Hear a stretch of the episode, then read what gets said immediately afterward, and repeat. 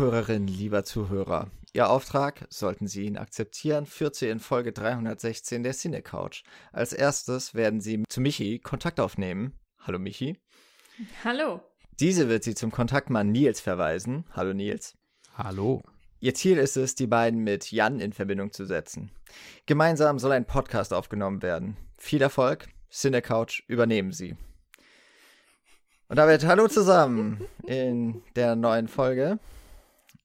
Ich habe ich hab schon vorgewarnt, das wusstet ihr jetzt, liebe ZuhörerInnen da draußen natürlich nicht, dass es ein etwas blöder Anfang wird, ein geblödelter Anfang, aber ich konnte es mir nicht verkneifen. ich fand's äh, sehr schön. Ja, und hoffentlich sind wir jetzt schon alle in die Stimmung reingeholt für diesen actiongeladenen, mit Spannung auch geladenen ähm, Film und hoffentlich auch Podcast. Wobei, okay, ich glaube, diese in seltensten Fällen sind äh, Podcasts actiongeladen und wirklich richtig spannend. Aber wir, wir geben uns allergrößte Mühe. Denkt euch die Explosion dazu. Ja, genau. Wir können ja sagen, weiß ich nicht, es gibt einen Countdown, es gibt immer, es gibt immer blöde Countdowns, hm. das können wir auch. Ja. Aber was wir vor allem können, ist Filme besprechen. Und das haben wir natürlich auch heute vor. Und zwar mit Mission Impossible, dem ersten Teil einer grandiosen Action-Agentenreihe. Und äh, genau, wir haben ja sogar einen ganz besonderen Plan, was wir mit der Reihe vorhaben. Ein Plan? Das äh, scheint mir unmöglich. Naja, gut. Wir, ähm, wir machen das ja jetzt nicht zum ersten Mal, aber äh, diesmal hat sich Nils eine Reihe mal gewünscht, die er für besprechenswert hält und die auch ein, zumindest jetzt am Anfang für einige Folgen, die dann im Laufe der nächsten Monate und Jahre vielleicht dann noch folgen werden, auch sehr ähnlich eigentlich ist wie Alien damals, dass wir es auch immer mit anderen Regisseuren zu tun haben. Für eine ganze Weile. Damit auch immer wieder mit einem gewissen anderen Ansatz und dadurch dürfte es erstmal nicht so langweilig werden, über die Filme zu sprechen, obwohl es sich um Blockbuster handelt. ja, genau, das ist ja zumindest der Plan. Es ist ja eine sehr abwechslungsreiche Reihe, also auf dem Papier vielleicht eine Reihe von Filmen, die sich sehr ähnlich sind, die immer das gleiche Setup haben, alle ein klares Genre, Agenten, Thriller und so weiter. Und äh, trotzdem schaffen sie es durch die unterschiedlichen Handschriften verschiedener Regisseure sehr abwechslungsreich zu sein. Und insofern denke ich, kann man da viel draus ziehen. Ja, und ob das wirklich immer grandios ist, das werden wir auch noch sehen. ja, also Mission Impossible ist so ein Film, mit dem verbinde ich auch tatsächlich so meine paar eigenen äh, schönen Erinnerungen. Das war einer der Filme, die standen bei uns zu Hause schon im Regal. Also ich habe ja hinter mir, das sieht man ja jetzt nicht, wenn man nur zuhört, äh, meine Filmsammlung stehen. Und meine Eltern hatten das so richtig nicht, aber die hatten so ein Regal, so ein sehr hohes. Da waren lauter VHS-Kassetten drin und so auf Augenhöhe für Kinder waren da die typischen Disney-Meisterwerke, wie sie ja hießen, die rauf und runter gespielt wurden. Und dann so etwas drüber waren dann die Filme von meinen Eltern. Und Mission Impossible war, obwohl er ab 16 war, einer der Filme, die in der ersten Reihe standen. Die waren nämlich so in zwei Reihen.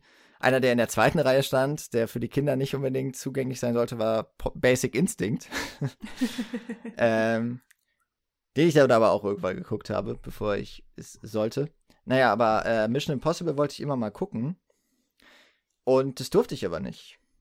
Also es war so ein bisschen wie Jurassic Park zum Beispiel. Das durfte ich auch so lange nicht gucken. Ähm, aber ich habe irgendwann mal, da war mein Großvater oder meine Großeltern waren zu Gast und dann habe ich meinen Opa dazu breit gequatscht, dass als meine Eltern, glaube ich, einkaufen gefahren sind oder so, dass ich unter seiner Aufsicht den Film gucken durfte. Mhm. Und ich muss da so zehn gewesen sein oder so.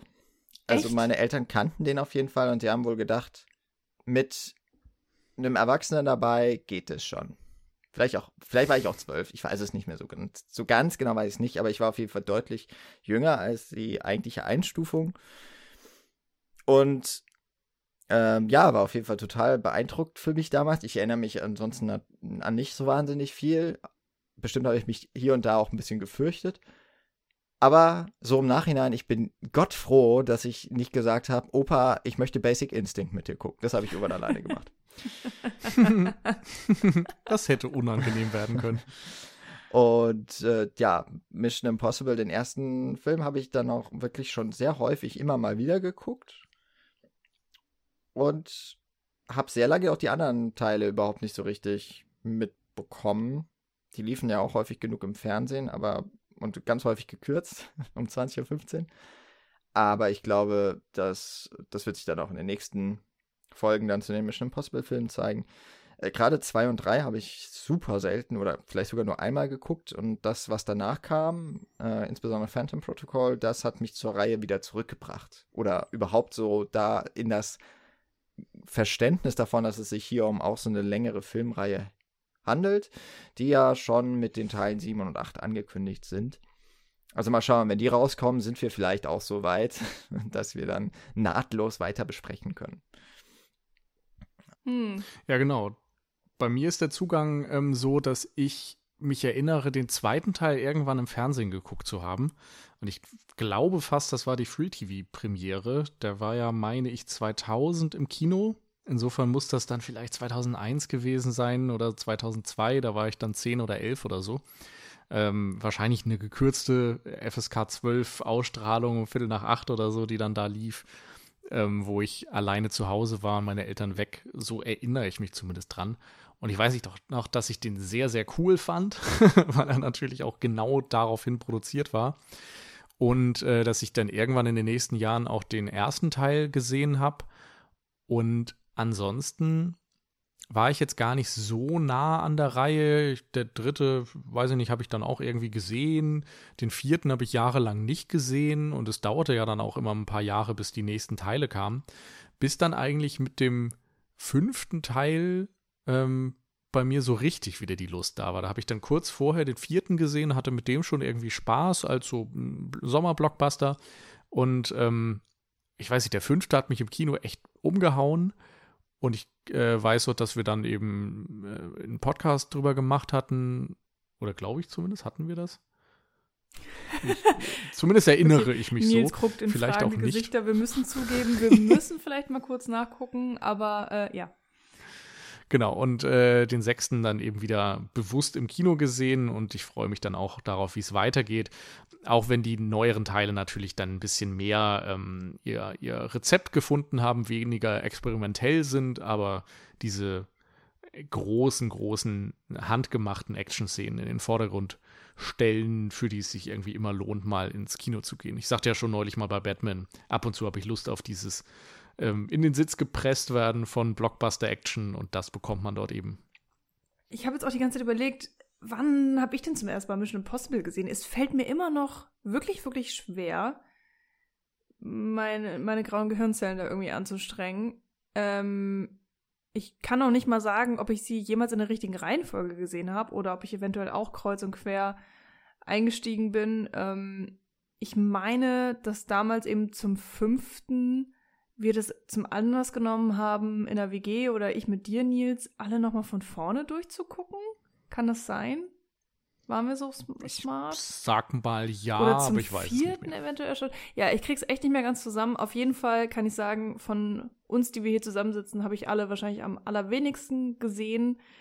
Ähm, äh, jetzt zur erneuten Sichtung des ersten Teils eben für diesen Podcast kam es mir auch wirklich so vor, als würde ich ihn zum ersten Mal sehen, weil ich nicht mehr wusste, was passiert. Es war eigentlich ganz schön, muss ich sagen. Ich hab, hatte, ähm, weiß ich nicht, wurde komplett reingesogen. Ich wusste auch nicht mehr, wie es ausgeht. Ich wusste nicht mehr unbedingt, äh, wer die, die Scharlatane sind oder wie Tom Cruise äh, oder Ethan Hunt sich eben aus den Situationen windet. Äh, ich kann mir vorstellen, das wird bei den folgenden Filmen dann ähnlich laufen. Auf eine Art freue ich mich äh, sehr, sehr drauf. Ich freue mich generell dass wir diese Serie jetzt hier anfangen. Habe mich da auch sehr für ausgesprochen. Ähm, aber ja, habe, glaube ich, von uns allen so ein bisschen am wenigsten Ahnung, vielleicht. Oder am, am wenigsten oft die Filme gesehen. Ich glaube, den fünften habe ich zweimal gesehen, weil ich den so toll fand, aber den Rest, glaube ich, nur einmal. Da hülle ich mich jetzt in Schweigen.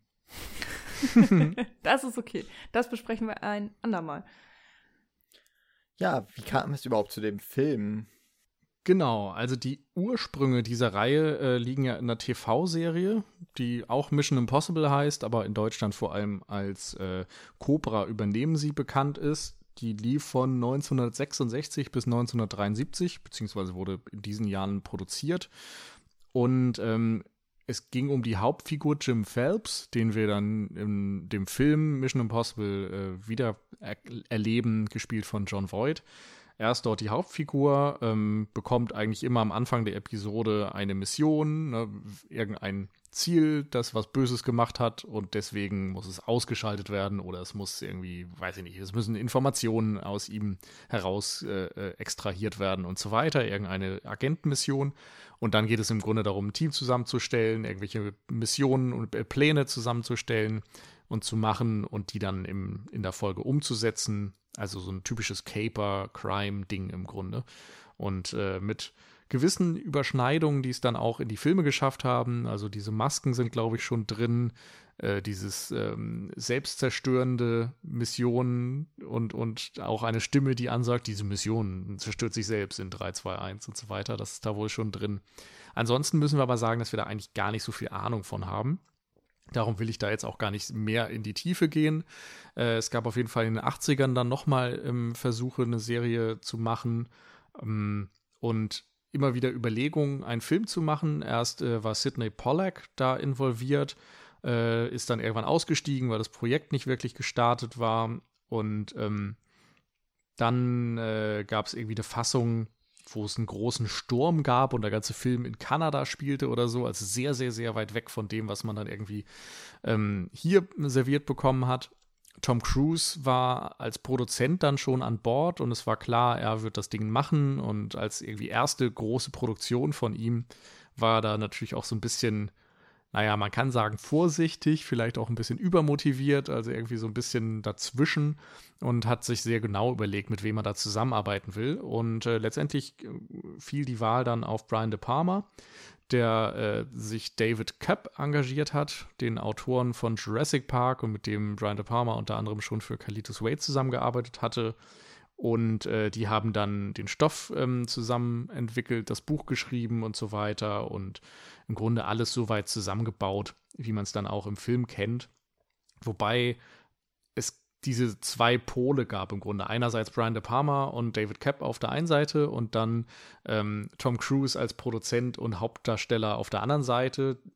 Wohl eine recht produktive Zusammenarbeit und auch eine respektvolle Zusammenarbeit, aber auch eine, in der immer mal wieder gestritten wurde über verschiedene Dinge, wo man unterschiedliche Ansichten hatte über verschiedene ähm, Ideen und so weiter. Und David Kapp wurde dann auch gefeuert was äh, Brian De Palma dann wiederum nicht wollte. Dafür gab es äh, Rewrites von Robert Town, der ja auch so einer der bekanntesten Drehbuchautoren in Hollywood eigentlich ist.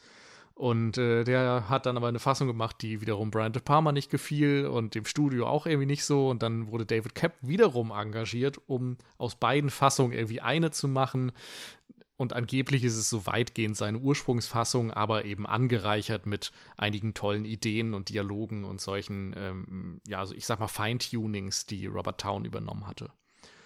Und äh, durch dieses ganze Hin und Her, es gab auch verschiedene Leute, die gefeuert wurden und die in der Produktion beteiligt waren und so weiter, ähm, kann man sich vielleicht auch vorstellen, warum der Film am Ende so ein bisschen wirr wirkt. Teilweise war das auch geplant, also viel hin und her und äh, auch die Exposition, zu der wir gleich kommen, macht das ja schon deutlich, dass es hier irgendwie um Doppelspiele und Verwirrspiele und sowas geht.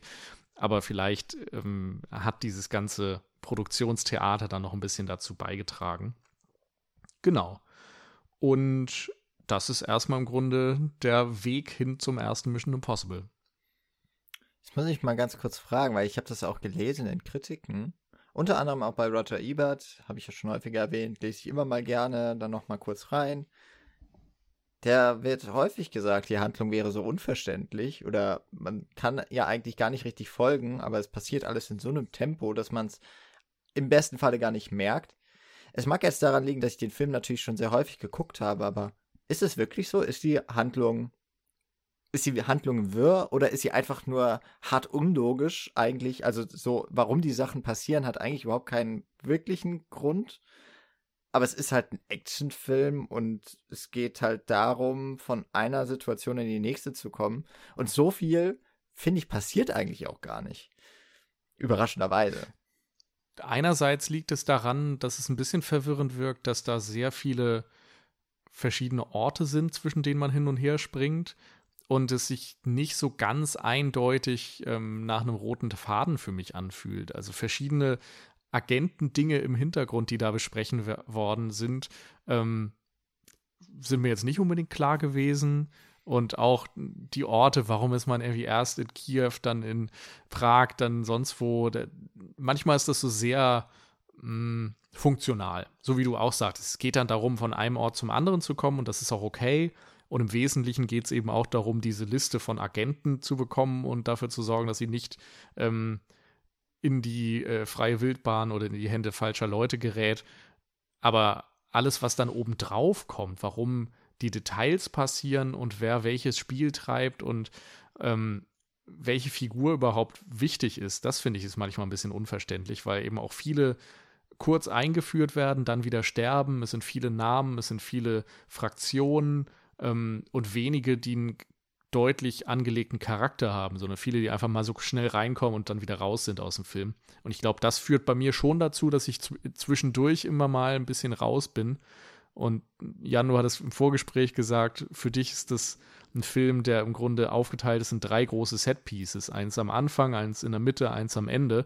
Und der Rest ist irgendwie immer der Weg von und zu diesen Set-Pieces. Und ich fand die Beschreibung sehr passend, weil und ich glaube, es liegt unter anderem daran, dass zwischendurch eben Dinge verwirrend sind, die man dann eher passieren lässt und einfach akzeptiert, aber wo ich zumindest immer so ein bisschen raus bin in den Details. Ich finde diese Exposition für die Handlung erstmal nicht ganz so wichtig, aber wenn man die Handlung kurz zusammenfasst, wir sind in den 90er Jahren, der Film beginnt in Osteuropa, es ist offensichtlich schon nach dem Kalten Krieg, das wird ja auch in der Handlung ein wenig angesprochen, eine Gruppe von Agenten des CIA, der, der sogenannten IMF, unter der Riege von Jim Phelps, gespielt eben von John Voight, wird nach Prag geschickt. Sie sind hinter einem Verräter hinterher, der einen Teil der sogenannten NOC-Liste an einen Verbrechersyndikat, an einen, an Max, wie er, wie er nur genannt wird, verkaufen möchte. Und sie sollen nicht diesen Verkauf verhindern, sondern sie wollen Max aufspüren. Das Besondere an dieser Liste ist noch, dass sie auf, in zwei Teilen besteht. Die eine ist wohl schon im Besitz dieses Verbrecherbosses und die zweite ist aber noch dann notwendig, um alles zu entschlüsseln. Sollte das auffallen, werden alle Geheimagenten, die in Osteuropa unterwegs sind, aufgedeckt und entsprechend wahrscheinlich nicht mehr lange am Leben. Die Operation schlägt allerdings katastrophal fehl. Alle Agenten, zumindest hat es zunächst mal den Anschein, sterben, außer Ethan Hunt, gespielt von Tom Cruise, der aber kurz danach von dem Chef der IMF von äh, Kittredge gestellt wird und äh, von dem er erfährt, dass es sich um eine Maulwurfsjagd gehandelt hat, weil innerhalb des CIA eben auch ein Maulwurf, also ein Verräter, zu sein scheint, als einziger Überlebender dieser Operation fällt dann der Verdacht auf Ethan Hunt, der sich daraus noch retten kann und fortan das Ziel hat, Max aufzuspüren, in dem Gedanken, dass der ihm dann den richtigen Maulwurf aushändigen kann, ihn reinwaschen kann. Hunt fällt nichts Besseres und Leichteres ein, als den tatsächlichen Teil, den zweiten Teil der Knockliste zu, auszuhändigen und zu verkaufen. Der befindet sich am besten Ort der Welt im Hauptquartier des CIA in Langley und dafür stellt er dann eine Gruppe von ebenfalls ausrangierten Agenten zusammen, die sich auf eine unmögliche Mission begeben.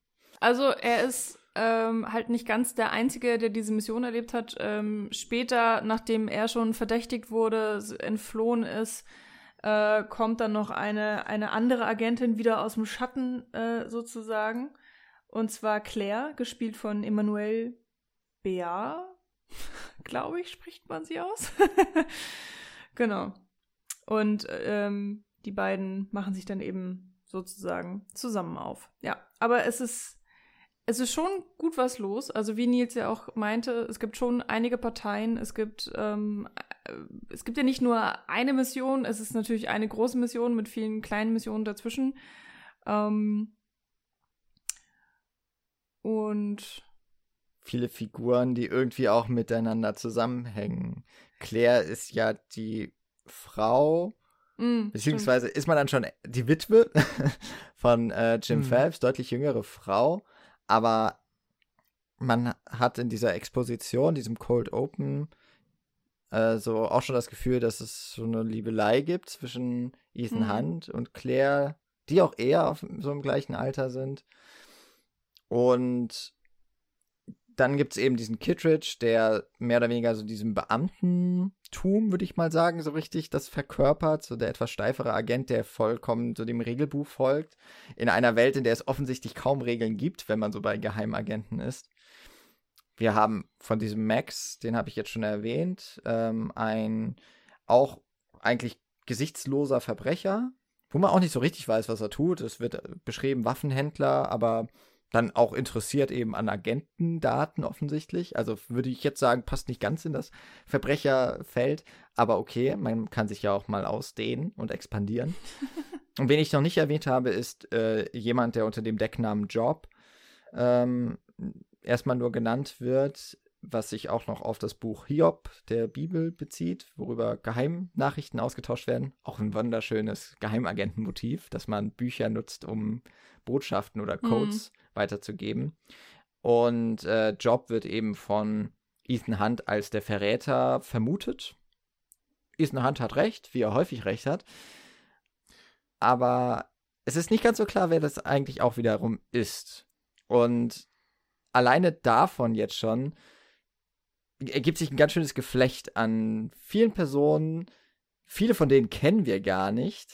Viele von denen sieht man nicht. Und um einige, also es wird auch ganz häufig damit gespielt, dass äh, sich hinter diesen Aliasen auch jemand ganz anderes hm.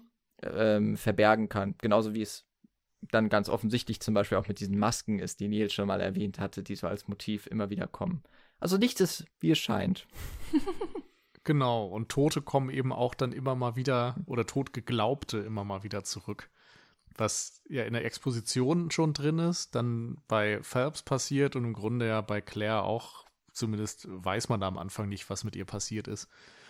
Insofern gibt es da irgendwie auch immer mehr Fälle von. Im Originaldrehbuch gab es da sogar noch was mit ähm, Ving Rames, der irgendwie zwischendurch eigentlich in irgendeinem Gefängnis in Indien hätte sein sollen, dann mit einem Giftpfeil getroffen wird, sodass die Leute dort denken, er ist tot. Auf dem Dach des Gebäudes des Gefängnisses äh, äh, äh, verbrannt werden soll, also als ne, Kremation und da wären sie mit einem Helikopter rein und hätten ihn rausgeholt. Ja, der Helikopter hat es noch geschafft dann, in den Film. Und dann wäre er im Sarg aufgewacht, so wie eben die Figur in der Exposition nach dem. Also wahnsinnige Idee, finde ich immer noch sehr gut und äh, ja, ich glaube, Brian De Palma hat mehrfach versucht, die nochmal in anderen Filmen zu verwenden, aber es hat immer nicht geklappt. Hat Brian De Palma immer so diesen den Gedanken gehabt, er möchte mal in Indien drehen vielleicht. Oder Leute verbrennen lassen. Wer weiß. Ja, oder die Idee, dass jemand äh, in einem Sarg aufwacht. Ich glaube, da sind mhm. viele Dinge, die ihm gefallen könnten. Stimmt eigentlich, ja. Das alles klingt schon reichlich absurd, aber es klingt noch absurder, warum dieser Film jetzt noch nach Indien einen Abstecher machen sollte. Aber es, es passt natürlich trotzdem so in dieses äh, generelle Klischee auch vielleicht des Geheimagentenfilms rein.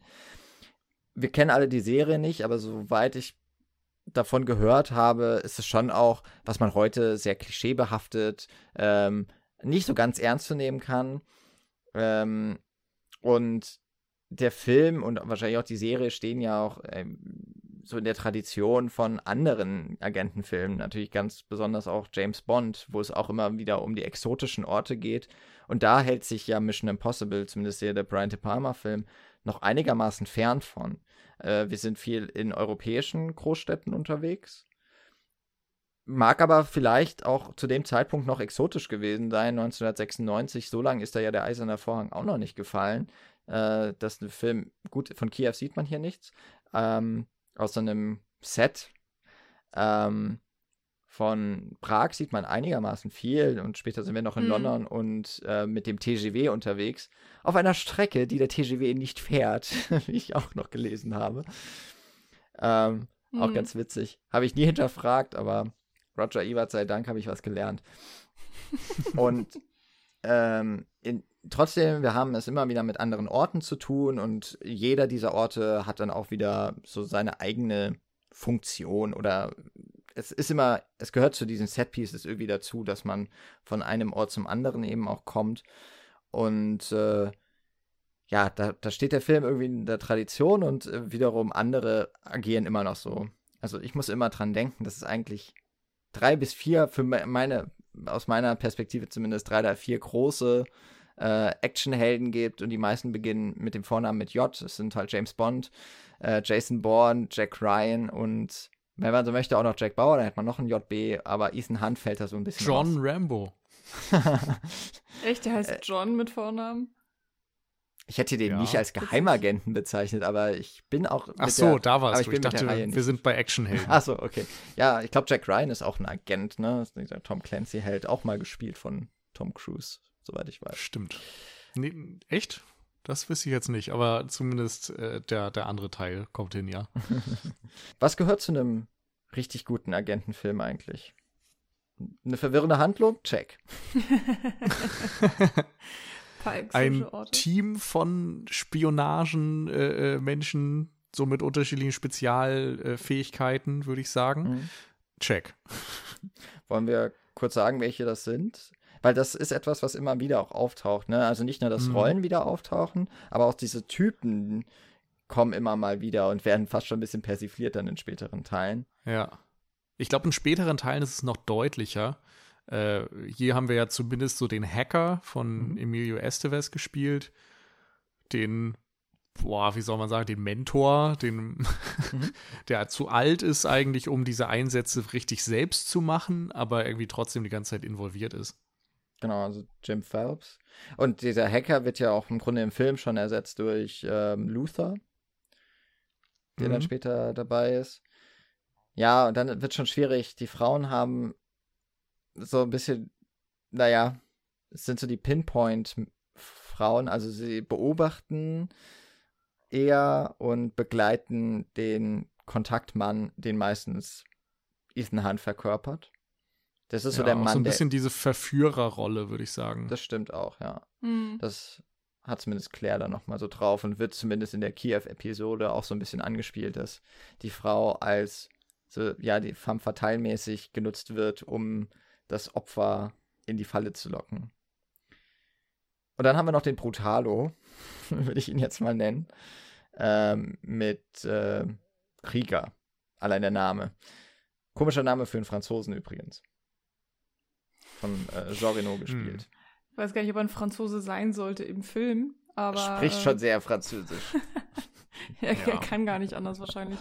Wahrscheinlich. ähm, ja, also tatsächlich finde ich es ja, auch wenn die Frauenrollen jetzt hier nicht so wahnsinnig hervorstechen, schon cool, dass es ja sogar mehrere Frauen gibt. Also wir haben ja sogar auf der Bösewicht-Seite dann ähm, auch noch mindestens eine Frau, ohne jetzt zu viel vorwegnehmen zu wollen. Und dass da teilweise auch so ein bisschen mit den Erwartungen gespielt wird. Ähm, das, ich meine, ist jetzt auch nichts unfassbar bahnbrechendes für die 90er, in denen wir uns ja befinden.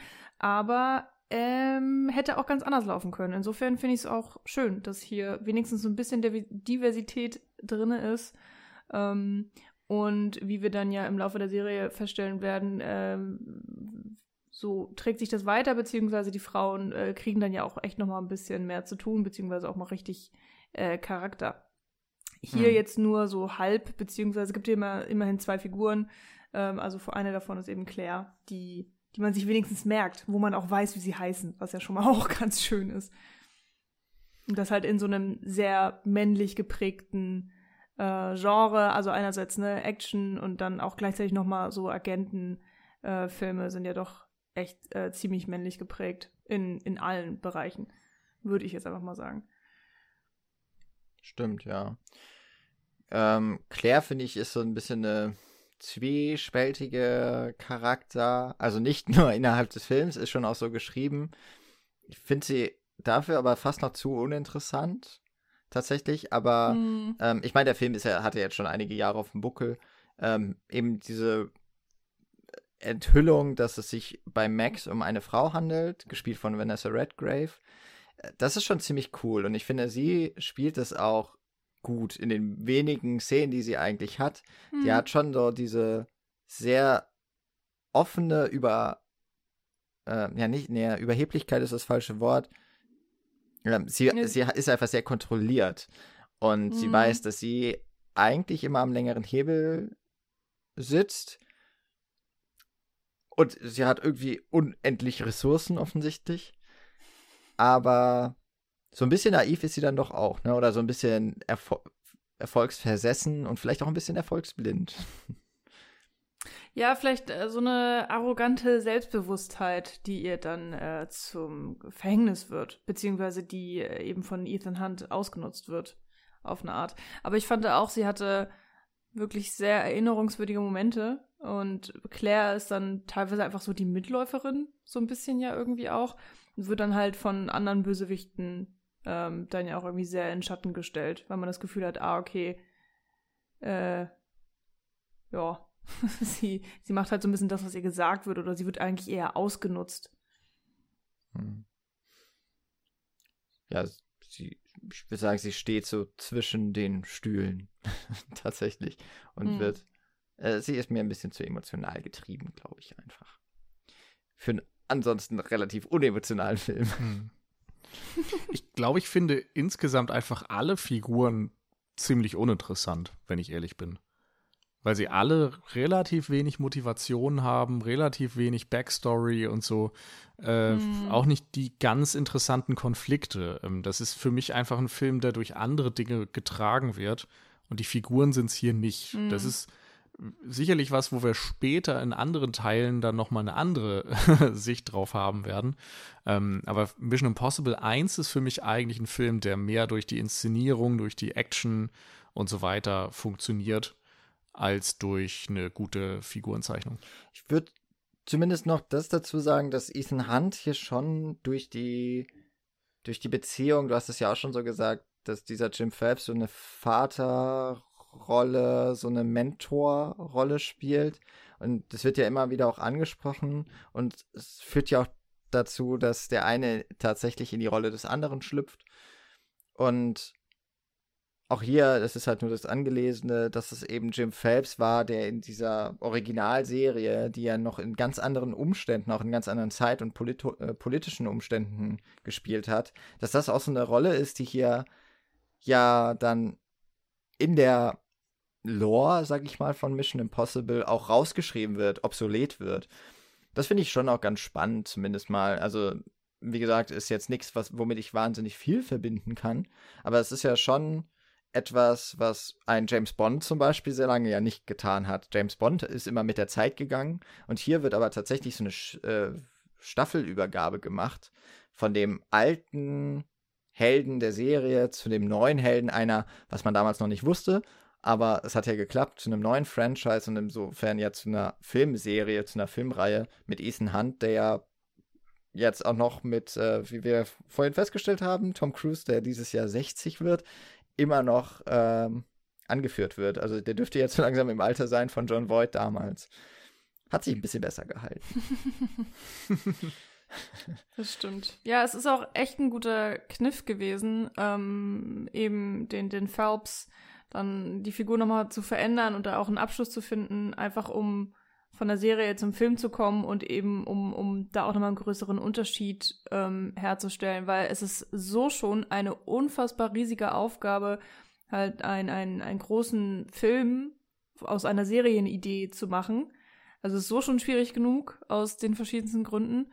Aber ja, immer diese große Frage, was macht man mit den Charakteren? Und dass sie ähm, nicht einfach gesagt haben, okay, wir machen jetzt sozusagen eine lange große Episode und lassen alles wie es beim Alten ist, ähm, gibt denen natürlich dann einfach nochmal viel, viel größere Möglichkeiten, die sich ja offensichtlich auch ausgezahlt haben. Ja, und das ist ja auch wahnsinnig überraschend, wenn du mm. den kennst als Fan der Serie, als den Helden der dann hier auf einmal umgekrempelt wird und der Antagonist wird. Mhm. Äh, das sind ja dann auch, das ist wieder so ein Spiel mit den Erwartungen und wieder dieses Nichts ist wie es scheint, glaub nicht, was du siehst. Äh, ein Motiv, was De Palma ja hier die ganze Zeit anwendet eigentlich. Mhm, mhm. Das stimmt. Da wird man, glaube ich, ganz gut in die Irre geführt. Also das will der Film ja sowieso die ganze Zeit.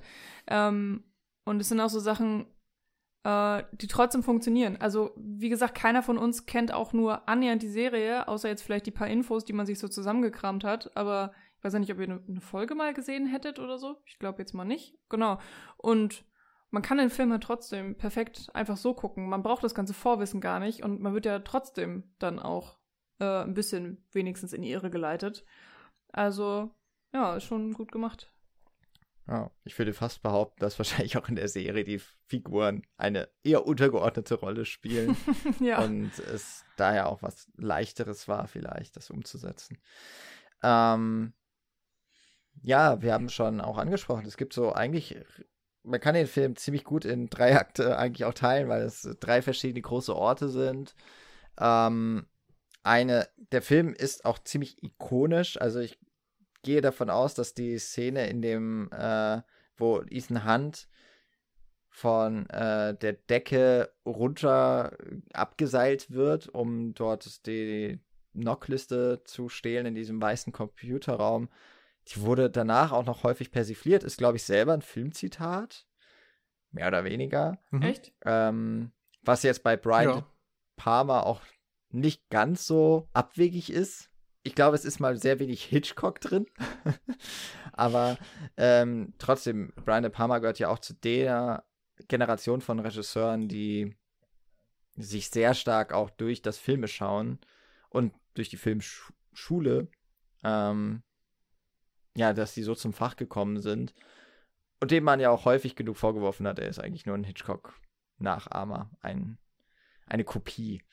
Ähm, was mich nie gestört hat, aber zu ihm werden wir sicherlich. Nee. Kommen. Es ist auch Quatsch, denke ich, weil er diese ganzen Versatzstücke eben immer wahnsinnig interessant neu zusammensetzt. Er ist eben extrem postmodern und kommt ja eigentlich sogar aus diesem Movie Bread Zirkel, also mit Spielberg und Scorsese, Coppola, George Lucas ähm, und eben er. Das waren so die Movie Brads, die, die, ich glaube, der erste Jahrgang sogar der Film studiert hat oder zumindest einer der ersten, die sehr, sehr groß Karriere gemacht haben und natürlich heute auch noch das Kino geprägt haben oder prägen. Ähm, und er schafft es eben, seine Zitate immer wieder einen neuen Kontext zu setzen, miteinander zu kombinieren und äh, mit neuen Themen anzureichern. Und natürlich sind manche Szenen oder manche Filme gehaltvoller als andere, aber ich denke schon, dass es bei ihm eben auch immer um das Schauen geht und Voyeurismus nicht einfach abgebildet wird, sondern ähm, thematisiert wird, hinterfragt wird, äh, mit einem doppelten Boden versehen wird. Und das macht es dann wieder so spannend bei ihm. Und hier in dieser CIA-Hauptsequenz äh, zitiert er zwar ähm, eher Jules Dessin, also mit Top Kapi oder auch Rififi ist ja eine Szene, die sehr ähnlich funktioniert. Ein Raub, der in völliger Stille passiert, weil man keinen Alarm auflösen darf und gleichzeitig darauf achtet, dass nichts auf den Boden fällt, um keinen Lärm zu machen. Das sind so die Elemente, die von dort übernommen wurden. Und es ist wohl auch eine Reaktion auf diesen Trend, immer lauter, immer wilder, immer größer zu sein wo sich äh, Brian De Palma, De Palma, so ein bisschen drüber mokiert hat und gesagt hat, weißt du was, wir machen das einfach anders, wir machen das genaue Gegenteil. Ich will, dass im Kinosaal Stille herrscht in diesem Moment, in, äh, zum Höhepunkt des Films quasi. Und äh, genau, hat sich dann diese äh, Szene erdacht oder diese Sequenz. Und in ihrer Funktionsweise ist sie dann doch wieder sehr, sehr, sehr Hitchcock, denn das ist ein klassisches Suspense-Beispiel im Grunde. Hm. Ja. Es gibt übrigens, das ist eine sehr, sehr schöne Passage in dem Text von Roger Ebert über den Film, dass er sagt, äh, ist ja schön und gut, dass das alles so in der Stille sein muss, aber dass ein Mechanismus in diesem Raum eingebaut ist, der nicht realisiert, wenn ein Computer Daten kopiert. Also genau das, wogegen dieser Mechanismus wirken soll, ist schon reichlich absurd. Das wo ich tatsächlich dran denken musste, war beim Tippen auf der Tastatur, weil das eine typische 90er-Jahre-Tastatur ist, die halt noch richtig laut ist, wenn man da eine Taste drückt, weil da dieser Klickmechanismus drunter ist. Und äh, das fand ich auch so ein bisschen witzig, aber diese Szene ist einfach so spannend, äh, eben auch, mhm. weil es einfach einen dazu bringt, die Luft anhalten zu müssen. Zumindest habe ich so dieses Gefühl. Man ist einfach mhm. äh, dadurch, dass, dass es so ruhig ist, ist es so hell ja, ist ja alles weiß erleuchtet dann. Ähm, es ist ganz, ganz anders, als man es eigentlich von einem von so einem Raub, von so einem Heist erwarten würde, der normalerweise im Dunkeln stattfinden würde und ja schon leise, aber dann meistens doch eher mit so einer Suspense-Musik, so einer spannungsgeladenen Musik. Und hier haben wir wirklich zum Teil Totenstille. Und das eigentlich immer in den spannendsten Momenten. Mhm. Und dann wird es auch noch mal so unterbrochen von fast schon slapstick-artigen Momenten, wenn man dann rausgeht und man ist bei diesem Agenten, dem ja mh, irgendein Übelkeitssaft äh, eingeflößt wurde und dann muss er halt immer wieder auf Toilette und dann ist er mal wieder kurz davor, geht er in die Tür rein und dann, nein, ihm ist doch schlecht, er dreht wieder um und das ist, es ist hm. so eine hm. ganz interessante Mischung aus vollkommen albern und trotzdem fiebert man mit, weil man nicht möchte, dass er in den Raum reingeht. Ähm, und äh, Ethan hat dann doch eventuell enttarnt. Und ja, da kommen einfach wahnsinnig viele Sachen zusammen, weil wir haben ja auch ähm, zwar bestimmte Gadgets ja auch, die benutzt werden. Gadgets ist ja sowieso auch ein großes Thema im Film, aber auch in, in ähm, wenn man, was ihr jetzt auch schon gemacht habt, ne, mit anderen Actions-Filmen äh, das meinetwegen vergleicht. Also wir haben jetzt hier nicht, weiß ich nicht, die besondere Schusswaffe, die zum Einsatz kommt oder das äh, wahnsinnig, ähm, weiß ich nicht, filigrane Werkzeug, um irgendwas aufzumachen, sondern im Endeffekt haben wir hier einfach jemanden, der von einem, ähm, von der Decke geseilt wird. Und hm. mehr ist es dann eigentlich auch nicht. Und selbst das kriegen sie ja unfassbar interessant inszeniert und spannend gemacht. Also einerseits natürlich in dem Moment, wo Ethan Hunt fast schon fallen gelassen wird und dann diese zwei Zentimeter über dem Boden schwebt, aber auch so dieses Runterlassen an sich und dass da eben hier Jean Renault, wie heißt der, Rieger, oben ist, mit seinen Kräften zu kämpfen hat, dass dann diese kleine Maus noch ankommt um die Ecke, mit der keiner gerechnet hat, die darf ja gar nicht sein und ähm, die er dann umbringt. Ja, okay, wahrscheinlich damit die Maus auch nicht auf den Boden fällt. Also es macht schon alles total Sinn. Ich glaube, es ist eine Ratte schon. Also das ist ja Stimmt. wohl auch ein hm. Symbol. Er ist, also Krieger ist ja, ja auch eine Ratte mhm. tatsächlich mhm. in dem Sinne. Und ich finde es so toll, weil das so ein, ähm, also ich sehe das immer so, er hat ja Angst vor dem kleinen Tier. Hm. Der, ich glaube, der fürchtet sich vor, der, vor diesem kleinen Nagetier. So und, es, und es ist ja, mhm. es passt so eigentlich nicht, ne? Man würde es ihm nicht zutrauen, weil er ansonsten so dieser harte Typ ist. Und das finde ich auch immer, also deswegen mag, das mag ich so an der Szene, weil auch das ist so eine Art von Humor. Mhm. Äh, es ist der mhm. mit dem richtig harten, äh, mit der harten Schale, der aber dann eben doch auch diesen Punkt hat diese Achillesferse und dass er dieses Viech tötet und man das ja nicht mitbekommt, sondern nur wie Ethan Hand runterrutscht. Äh, mhm. Und danach man nur sieht, dass diese Ratte hinter Krieger tot liegt. Das ist schon auch total witzig gemacht. Äh, Wirkung und ja. Effekt.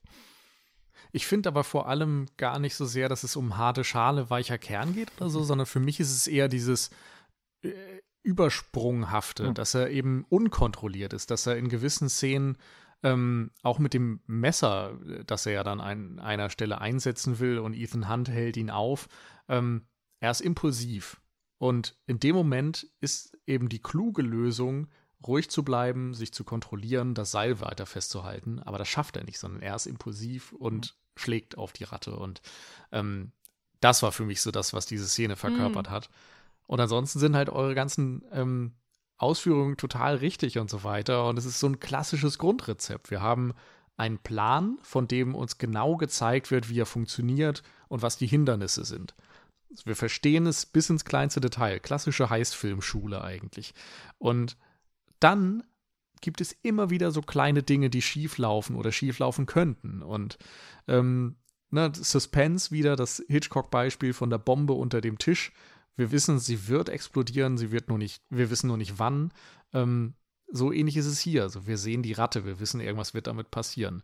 Wir wissen, ähm, der Typ darf auf keinen Fall in Raum, aber er nähert sich dem Raum. Und dann wird es immer wieder hinausgezögert und hinausgezögert und hinausgezögert. Und ich weiß noch, dass Brian De Palma irgendwann, ich, ich mir fällt gerade nicht mehr ein, welche Szene es war äh, und in welchem Film, aber er hatte irgendwann mal die Notiz äh, von dem Studio bekommen zu einer Szene, dass sie sagten, ja, diese Szene, die dauert zu lang, die, die muss gekürzt werden. Und äh, er hat gesagt, äh, ja, die haben recht, aber was sie meinen ist, sie ist nicht lang genug. War das nicht zu Qualität? Also er hat, das kann sein. Ich äh, bringe das gerade nicht mehr zusammen. Ich weiß, dass ich schon in irgendwelchen Podcasts erwähnt habe. Ähm, zumindest ist der Punkt eben, dass in dem Moment, wo diese Spannung weiter aufgebaut wird und dem sie noch greifbarer wird und für den Zuschauer komplett verständlich ist, warum das gerade spannend ist, ähm, in dem Moment fühlt es sich dann nicht länger an, wenn diese Szenen länger dauern, sondern es fühlt sich kurzweiliger an, spannender, besonderer an. Und äh, ja, da ist er eben ein absoluter Meister in diesem Fach und schafft das, finde ich, hier perfekt. Mhm. Ähm, immer wieder Dinge anzureichen, egal ob sie jetzt ein bisschen absurd sind und so weiter. Ich denke auch, ähm, wenn man da jetzt mit so einer Logikbrille rangehen würde, hätte man keinen Spaß an irgendwas von diesem ganzen äh, Handeln, aber es macht halt Spaß und es ist auf einer filmischen Ebene echt erstklassig umgesetzt. Mhm. Und das ist ja auch so ein ganz, ganz typisches Ding bei, bei vielen Action- oder Agentenfilmen. Es gibt diese eine Sache, die erledigt werden muss und dieses, dieses Erledigen, diese eine Sache, diese, diese Aktennotiz rausholen oder weiß ich nicht, oder diesen einen Safe öffnen, um da irgendwas rauszuholen, keine Ahnung. Also man kann sich unendlich viele Variationen auszudenken, ähm, was dieses Missionsziel denn eigentlich ist. Aber das ist ja nie spannend. Es ist immer nur das Drumherum spannend. Also es ist so die absolute ähm, Umsetzung von Der Weg ist das Ziel. Denn hier haben wir einen Ethan Hunt, der einfach nur eine Diskette in einen PC schiebt und ein paar Knöpfe drückt und dann wird irgendwas runtergeladen. Also was gibt es denn uninteressanteres, als einem Balken dabei zuzusehen, wie er irgendwann auf 100% kommt und dann haben wir eine Diskette mit Infos. So. Natürlich ist diese Diskette ja auch, oder diese Informationen sind ja aufgeladen noch und nöcher. Es geht ja eben um diese Knocklist, um ähm, die echten Daten und die Spionage äh, Namen, genau die echten Namen und die Spionagenamen, ähm, dass das eben aufgedeckt werden kann. Und ähm, es wird ja auch im Verlauf des Films immer mal wieder, also Gott sei Dank nicht so bis zum Erbrechen, aber immer mal wieder deutlich gemacht, wenn diese Liste an die Öffentlichkeit gerät oder in die falschen Hände gerät, dann ist eben, äh, steht das Leben von unfassbar vielen Agenten auf dem Spiel, beziehungsweise es sind natürlich auch unzählige Missionen gefährdet, aufzudecken oder ähm, es ist einfach eine Kettenreaktion, die da ausgelöst wird, die natürlich um jeden Preis verhindert werden muss. Deswegen ist es ja umso interessanter, dass Ethan Hunt versucht, diese Liste in die Finger zu bekommen, obwohl ja eigentlich alles, was er tun müsste, das genaue Gegenteil ist. Ähm, also der Film schafft es da schon, wie gesagt, auch die uninteressanten Dinge hier ähm, extrem wichtig zu machen, groß zu machen und das auf eine Art und Weise, dass es nicht nervt, aber dass dass man es trotzdem als Zuschauer eigentlich ziemlich gut versteht, würde ich jetzt mal sagen. Und deswegen ähm, auch wenn man vielleicht zwischendurch von den ein oder anderen Details oder zu vielen Namen äh, verwirrt wird oder abgelenkt wird oder auch mal verloren wird, ähm, irgendwann gibt es immer diesen Punkt, wo man zurückkommt, weil dann wird man wieder in die, in die ähm, Geschichte geholt oder auch mit einer tollen Szene wieder eingefangen und dann weiß man wieder, ach ja, stimmt, genau, die, die Liste darf ja ähm, nicht in die Hände geraten. Aber jetzt ist sie ja schon aus dem äh, PC geholt worden. Jetzt gibt es diese Diskette. Was passiert denn jetzt? Wie geht's weiter? Und ähm, das funktioniert, finde ich, unfassbar gut hier in dem Film. Ja, ich meine, spannend wird ja in solchen Filmen und gerade bei den Heist-Filmen immer dadurch, dass etwas nicht nach Plan läuft. Hm. Und das ist letztlich das, was Mission Impossible ja schon im Namen trägt. Ne? Also es geht immer um das Unmögliche möglich machen. Und das mit so einer Leichtigkeit, und da finde ich, geht auch Tom Cruise noch ziemlich gut auf, weil es ja diesen Moment gibt, wo er dann mit dieser neuen Gruppe zusammen ist, die er eigentlich gar nicht kennt. Also mhm. Also mit dem Luther, äh, Krieger, Claire und er sitzen im Zug. Und er erzählt ihnen, was sie machen müssen. Und eigentlich ist schon von Anfang an klar, in Langley einbrechen, das wird ja nie klappen. Und dann zählt er aber noch alle Gründe auf, warum es noch nicht funktionieren sollte, was sie eigentlich vorhaben. Aber das macht er mit so einem schelmischen Grinsen.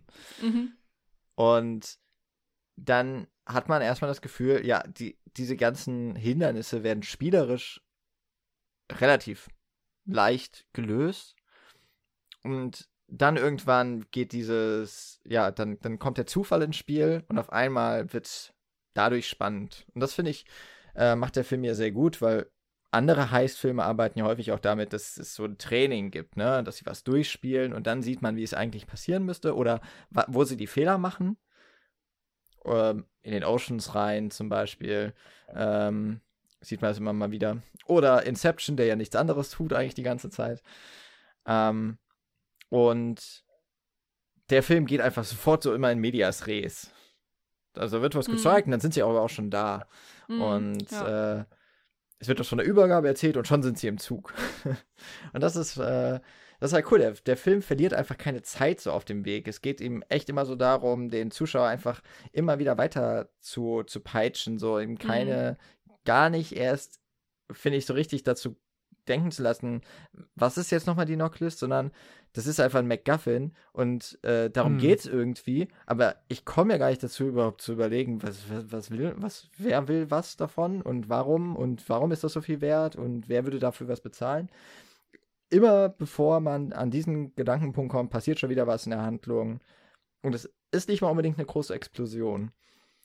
Ähm, am Ende schon auch, aber äh, es, das, es ist einfach immer so ein Grundtempo, das sehr hoch angelegt ist und nur in wenigen Momenten mal runtergefahren wird. Und dann fährt es eigentlich am stärksten runter in der, in dieser einen zentralen Szene, in der sich ja alles mal so verlangsamt und wo es einfach mal so einen Moment gibt, wo im Grunde nur versucht wird, äh, wieder ins Gleichgewicht zu kommen. Im wahrsten Sinne des mhm. Wortes. Mhm. Das ist schon cool.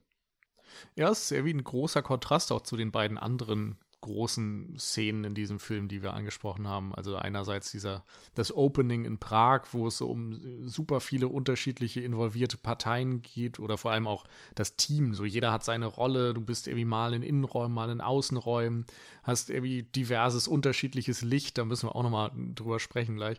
Ähm, und dann das Ende, was eben mit dem TGW und dem Helikopter einfach ein Actionfeuerwerk mit Explosionen und äh, ja, Bombast ist.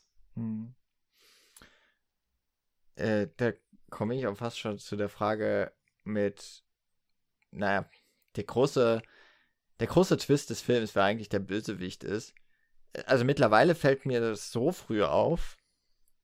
Ich, ich weiß gar nicht, also wirklich schon ja. in dieser Szene in Prag ist es eigentlich schon klar. Also es wird so offensichtlich inszeniert, aber ich bin mir gar nicht sicher, ob das wirklich so offensichtlich ist oder nur, weil man einfach ja, wenn man so einen Film einmal gesehen hat und man erinnert sich zumindest an das Wichtigste der Handlung, dass man diese Anzeichen erkennt. Mhm. Also, ähm, ja, ich war da auch sehr mit mir am Hadern, weil ich das gleiche Gefühl hatte jetzt auch bei der, bei der Sichtung. Und wie gesagt, ähm, ich wusste echt nichts mehr vom Film. Ich konnte mich an kaum irgendwas erinnern, aber mir war dann auch doch schon ziemlich schnell klar, was mit Phelps äh, los ist. Ähm, aber ich glaube, das ist auch wirklich so ein so, so ein Ding, was man mittlerweile antrainiert ist oder was einfach so mit, mit der Seherfahrung kommt. Ähm, mhm. Oder vielleicht war das auch eine Zeit lang einfach ein sehr beliebtes Mittel oder so. Das, was es für mich sofort verraten hat, war, dass Phelps ähm, ins Wasser fällt. Also, dass, dass seine Leiche nie gefunden wird, sozusagen. Und es ist natürlich so dankbar, wenn, wenn äh, jemand angeschossen ins Wasser fällt, dass er halt dann irgendwo nochmal hin verschwinden kann oder gerettet werden kann oder, oder, oder. Da sind einfach so viele Möglichkeiten da. Und als es dann hieß, ja, es gibt einen Maulwurf, dann war für mich sofort klar, ah, okay, ja, kann ja kaum ein anderer sein als er.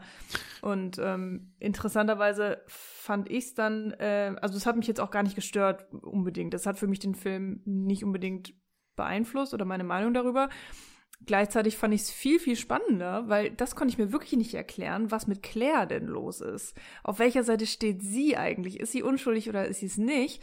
Weil ähm, sie natürlich auch dann viel mehr Interaktion im Film hat und viel mehr Interaktion mit Ethan und weil er das nämlich auch nicht hundertprozentig sagen kann. Und das fand ich irgendwie ganz schön. Da ähm, zweifelt man mit ihm mit so die ganze Zeit und das sogar auch noch, wenn äh, Ethan dann schon für sich rausgefunden hat, dass Phelps der Bösewicht ist. Selbst dann weiß er nicht richtig, was mit Claire los ist. Das ist übrigens bei all den geilen Szenen dieses Films, das ist meine Lieblingsszene, wo das Gespräch zwischen Phelps und Hunt im mm. London. Oder ist es Liverpool? Ne, es ist Liverpool Street, äh, glaube ich nur. Ne? Das ist, ja, das ist in London, London ja. ja. ja. die ist fantastisch. Die ist also da kommt irgendwie alles zusammen, dieses, äh, dass das Phelps denkt, er hätte irgendwie die Oberhand, aber eigentlich hat Ethan eben schon verstanden, was hier Sache ist. Und dann erzählt Phelps seine Version der Geschichte und Ethan Hunt denkt sich ja, oder baut sich in seinem Kopf zusammen, wie es wirklich war. Mhm. Und diese, ähm, diesen Gedankentransfer, den du dann als Zuschauer auch leisten musst, äh, ist trotzdem fantastisch umgesetzt, weil es irgendwie genau die richtigen Schlüsse sind, die man bekommt und, und so die wichtigen Punkte, um das zu verstehen, aber es ist irgendwie auch nicht mega offensichtlich, was da gerade passiert. Und das finde ich irgendwie sehr schön, weil es eben nicht diese Konfrontation gibt nach dem Motto, ey, ich habe verstanden, dass du der Bösewicht bist und haha, jetzt wirst du enttarnt, sondern es äh, passiert eben nur so zwischen den Zeilen oder in den Schnitten. Hm. Und das ist irgendwie was Besonderes. Mhm. Genau. Aber ich wollte Hm? nochmal zurück zur äh, Prag-Szene. Wie gesagt, wir- das, das, nicht, dass wir da so schnell wieder wegkommen. Ähm, weil das schon so viele tolle Elemente sind. Also ich, mir ist jetzt gerade bei äh, dieser Sichtung aufgefallen, wie grandios die Farbgestaltung ist. Also das sieht in den Außenaufnahmen ähm, total noirig aus. Da sind so blaue Lichter, orangene Lichter. Es gibt ganz viel Kon ähm, Komplementärkontraste, also blau-orange, rot-grün und sowas die sehr auffallend sind und das eben mit dieser ähm, ja, barock anmutenden Kulisse, die, diese altertümliche Stadt, die Prag ist und damals wahrscheinlich noch mehr war. Und dann eine menschenleere Karlsbrücke, das bekommt man quasi nie zu Gesicht.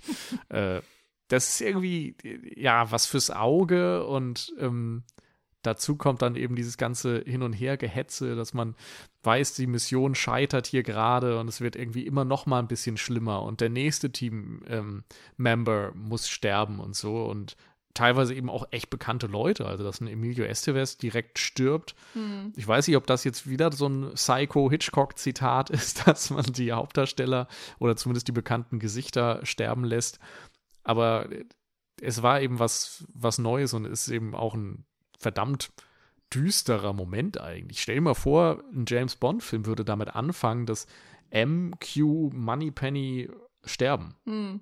Das, das kann man sich halt irgendwie gar nicht vorstellen. Und ich glaube, mittlerweile in den neueren Mission Impossible-Filmen könnte man es sich auch nicht vorstellen. Und insofern ist es irgendwie schon echt ein ziemlicher ballsy Move, würde Ja. ich sagen. Hat mich auch echt geschockt, muss ich sagen. Also ich war, ähm, keine Ahnung.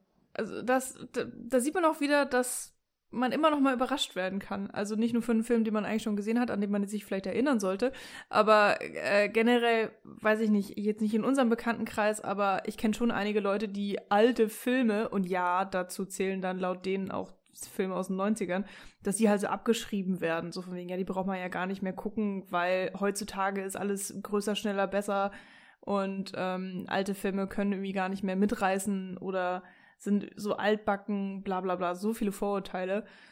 Und äh, ja, eine, es gibt viele Momente, in denen ich hier überrascht wurde, viele spannende sowieso. Ähm, und das war, glaube ich, echt so fast der größte Schock für mich persönlich. Ich weiß auch gar nicht warum. Irgendwie habe ich mich sofort mit Emilio Estevez angefreundet.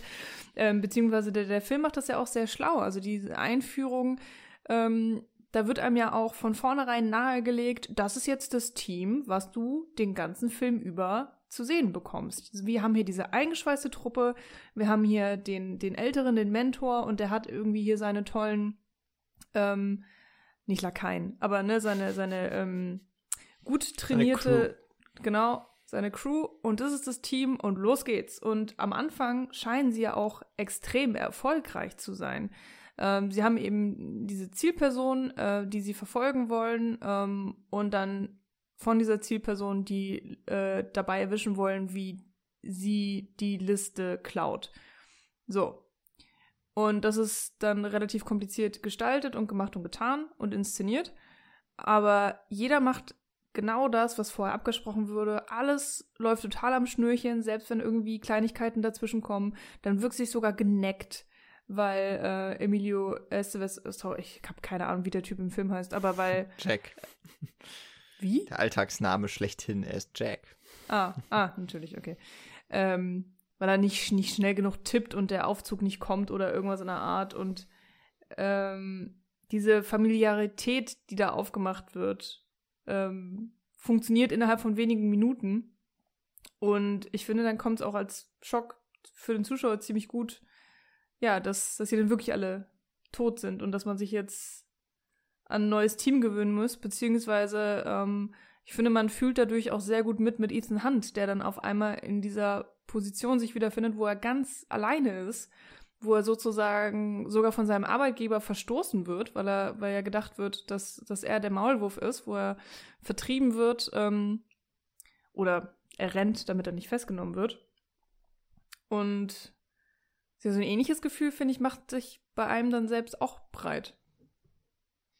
Es ist ja im Grunde schon ein Element, das kann man jetzt so äh, leichthin sagen, aber dieser Agent Gone Rogue, das ist das, was ja jetzt dann immer passiert bei Mission Impossible. Entweder macht Ethan Hunt extra oder er wird irgendwie immer in so eine Position gebracht, ja. dass er als, als Ausgestoßener ist. Dieser Disavowed heißt es äh, in dem Film hier, also der, der ähm, unehrenhaft Entlassene eigentlich. Ähm, das wird ja auch so zu einem Trademark dann dieser Reihe, dass er letztlich immer wieder auf sich allein gestellt ist und er hat so den Kern, den baut er hier zum Teil ja auf. Also äh, der, der Loser ist ja, glaube ich, jemand, der noch sehr lange auftaucht in der Reihe oder zumindest immer mal wieder und äh, er bildet sich dann so seine Bande und seine eigene Gruppe. Also so ein bisschen das, was Phelps schon hat oder was Ethan Hunt am Anfang hat. Und ja, ich finde noch äh, eben bei dieser Anfangsszene auch, also man darf es nicht zu leicht hinsagen, äh, dass es einfach nur toll inszeniert ist, sondern er, er wird mit so vielen Perspektiven gespielt.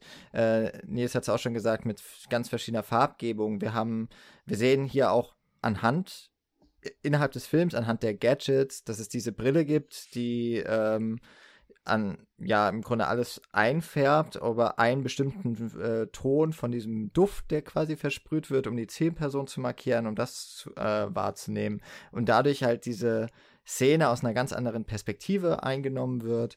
Ähm, wir haben es mit den Brillen, das ist eines der auch so zentralen Elemente, glaube ich, oder eines der Gadgets, das äh, auch schon aus der Serie bekannt ist, die mit einer Kamera ausgestattet ist. Das heißt, wir sehen ähm, zum Beispiel ein Point of View von Ethan Hunt sehr lange, mhm. wie er in diese äh, Botschaft reinkommt. Das ist, glaube ich, die amerikanische Botschaft in Prag, äh, wo der Empfang ge gegeben wird. Ähm, das sind sogar relativ lange Szenen. Dann haben wir auch die Bildschirme, auf denen die Kamerabilder zu sehen sind, die Uhren. Ist ja auch etwas, das wird hier etabliert und es kommt mhm. ja später wieder vor. Mhm. Es ist ja, ist ja einer der großen Payoff-Momente dann dieses Films. Und äh, dann eben auch. Sicher auch schon. Hm? Also weil, äh, weil Ethan Hunt ist ja äh, maskiert als irgendein, was war das, mhm. Botschafter, mhm. Premierminister, was auch immer, irgendeine wichtige ja. ähm, politische ja, oder Verteidigungs irgendwie sowas, ja. Politiker. Genau. Und der Kaugummi, genau. der Kaugummi, der Kaugummi, der explosiv ist. Ja. Da haben wir es so ein bisschen, ja, Jack ist da nicht nur dieser, der Field Agent, der sich einhacken soll, das aber offensichtlich nicht ganz so gut kann. Er ist auch so ein bisschen eine M-Figur, ne? Er ist derjenige, der die Gadgets hat, der sie den Leuten erklärt mhm. und damit auch uns erklärt, äh, als hätten sie noch nie mit dieser Kamera gearbeitet in der, äh, in der Brille. Never ever. aber egal. Ähm, und ich finde äh, dann eben auch noch, dass sie, dass es so ganz offensichtlich auch genutzt wird, ne? Diese die Kamera wird ja auch positioniert. Also die Brille, die Tom Cruise mhm. trägt, die wird dann auf einem Platz ähm, justiert mhm. und ist im Bildvordergrund. Es wird also auch mit den Bildebenen gespielt. Das ist schon sehr, sehr durchdacht mhm. auch gefilmt. Also nicht nur, dass Total. das hier eine sehr durchdachte Szene ist, also es ist auch sehr gut gestaged, ja, also man weiß immer, wo die anderen Leute sind, obwohl es ein relativ großer Raum ist und es ist immer Bewegung, es ist immer so eine Masse an Menschen mhm. unterwegs, aber es ist echt gut gemacht, dass man sich da drin nicht verloren fühlt. Jetzt nicht, dass man den Grundriss nachzeichnen könnte, dafür sieht man zu wenig wiederum, aber wir haben immer wieder so Ankerpunkte durch die Personen, die in den Räumen positioniert sind, ähm, dass, dass man einfach weiß, okay, jetzt, jetzt sehe ich wieder diesen, diesen Raum, jetzt habe ich wieder diesen Blick und ich weiß, wo wir jetzt gerade rausgehen. Ähm, und später löst sich das dann auch auf in dieser Szene, wo diese Mission auffliegt oder wo, wo äh, dieses äh, Abbruch kommt von Phelps. Und dann laufen die Leute immer und man sieht sehr wenig vom Hintergrund. Man sieht sie nur irgendwo langlaufen, an Wänden, an Häusern, am, am, am Flussufer, mal nach links, mal nach rechts und es ist einfach nur noch Hektik. Und das, also dann löst sich auch diese Kontrolle auf, die der Film vorher durch seine sehr ruhige Inszenierung, durch ganz viele auch starre Einstellungen, äh, also durch statische ähm, und auch totalen, das, das geht dann komplett weg. Und das ähm, mhm. Innerhalb von wenigen Minuten ist schon wirklich meisterhaft inszeniert. Das ist sehr Brian De Palma-haft, ja. finde ich. Ja, total. Da sind so auch so viele Trademarks schon drin, mit denen, ne, du hast ja gesagt, so aus der Subjektiven zu filmen oder dass dann mal so lange Einstellungen drin sind, äh, Split-Diopter-Shots und auch so Kleinigkeiten wie das Ding mit der Brille, die im Raum steht. Ähm, die wird da hingelegt und äh, dann ist, glaube ich, Ethan irgendwie am Rechner oder so und du fährst wieder zur Brille und wieder zurück. Und es ist wirklich ein Schwenk. Die Kamera fährt einmal rüber und sie fährt wieder zurück. Und es sind eben nicht zwei Schnitte oder irgend so ein, äh, ne, sowas, was man irgendwie die Second Unit machen lässt, dass man sagt, hier, ich brauche irgendwie eine Einstellung von der Brille, wie die irgendwo liegt. So, das kann jetzt irgendwie die B-Crew machen oder sowas. Und De Palma macht es aber einfach in einem Shot. Das ist so ein bisschen dieses, meisterhafte Handwerk, was auch ein äh, Steven Spielberg hat, wenn er eben eine Szene als Wanner macht und einfach durch das Blocking und so weiter ähm, sie sich etablieren lässt, anstatt zu sagen, ich mache da jetzt irgendwie Schuss gegen Schuss und ich nutze irgendwie drei, vier verschiedene Einstellungen, um diese Szene aufzulösen. Das brauchen halt diese großen Regisseure nicht immer. Und hier sind halt immer wieder so kleinere äh, Fahrten, kleinere, längere Einstellungen, manchmal auch so wie jetzt bei dem Ding als ähm, Ethan Hunt dann später in Prag die äh, Max trifft und ich glaube noch gar nicht weiß, auf wen er dort trifft. Er weiß nur, kommt ein Auto und er soll irgendwie nach einer Zigarette äh, nach Feuer fragen. Und dann äh, ist es eben eine komplette Plansequenz bis ins Auto rein. Und solche Momente, dafür liebe ich einfach mhm. Brian De Palma in der ähm, Prag-Szene oder in dem Prag-Heist sozusagen äh, haben wir auch diesen kleinen Fahrstuhl, der immer wieder so ein Stockwerk hoch und runter mhm. fährt und Emilio Estevez sitzt ja oben drauf und tippt. Und ähm, ja, logischerweise gibt's halt immer wieder wichtige Momente, wo irgendwer mit dem Ding fährt oder eben nicht fährt oder hoch und runter und so. Und da gibt es dann irgendwann auch einen Shot, wie unten glaube ich, jemand in den Fahrstuhl eigentlich gehen will. Der wird aber nach oben gerufen, weil dann nämlich die Zielperson schon kommt oder so. Ich weiß es nicht mehr so hundertprozentig. Aber da ähm, haben sie auch das komplette Ding nachgebaut, sodass man es von, von äh, aus der Wand sieht, ne? Ja, genau, ja, genau. genau. Also man sieht halt mehr, die mehreren Stockwerke und wie der Fahrstuhl halt so hochfährt, aber du siehst es alles so von der, von der seitlichen Perspektive, so den kompletten als, als hätte einmal jemand durchs Haus geschnitten, hm. sozusagen. Und, und das ist nicht lange, das sind vielleicht zehn Sekunden, wie du das siehst. Aber, und, und das ist so viel Aufwand, was reingeht, um, äh, um so einen Querschnitt sozusagen im Studio hinzubauen. Mhm. Und ähm, ich kann mir schon vorstellen, dass vorher die Szene in einem richtigen Haus äh, in Prag auch gefilmt wurden. Ich weiß es nicht. Ich weiß nicht, vielleicht haben sie auch das ganze Ding im Studio nachgebaut. Das ist nicht unmöglich. So oder so ist es auf jeden Fall unfassbar zeitaufwendig. Es ist kostenaufwendig. Und es zeigt halt auch, ähm, dass ja, Brian De Palma wirklich nichts dem Zufall überlässt, dass er da immer seine Visionen hat und ihm hier auch die Möglichkeit gegeben wurde, diese umzusetzen. Und ähm, ja, das ist wirklich sehr, sehr schön zu sehen. Also sieht man immer wieder im Film, aber ja, mhm. da ist mir gerade irgendwie diese, diese Fahrstuhl-Szene mhm. auch so ein bisschen aufgefallen. Das sagte übrigens auch selbst. Also laut eigener Aussage waren Kalidos Way und Mission Impossible so die beiden Filme, wo ihm am wenigsten von Studioseite reingeredet wurde und wo er eben hohe Budgets hatte, mit denen er einfach Dinge erledigen konnte, wie er sich das vorgestellt hat, während er sonst eben dann auch oftmals irgendwie an gewisse äh, Grenzen gebunden war. Und ähm, sowas merkt man hier einfach. Und es ist eben ein Studiofilm, da muss sich natürlich auch ein Brian De Palma in Sachen äh, Sexualität und Gewaltdarstellung und so weiter ein bisschen zurücknehmen. Er hat ja schon sonst da immer gerne mal ein bisschen über die Stränge geschlagen.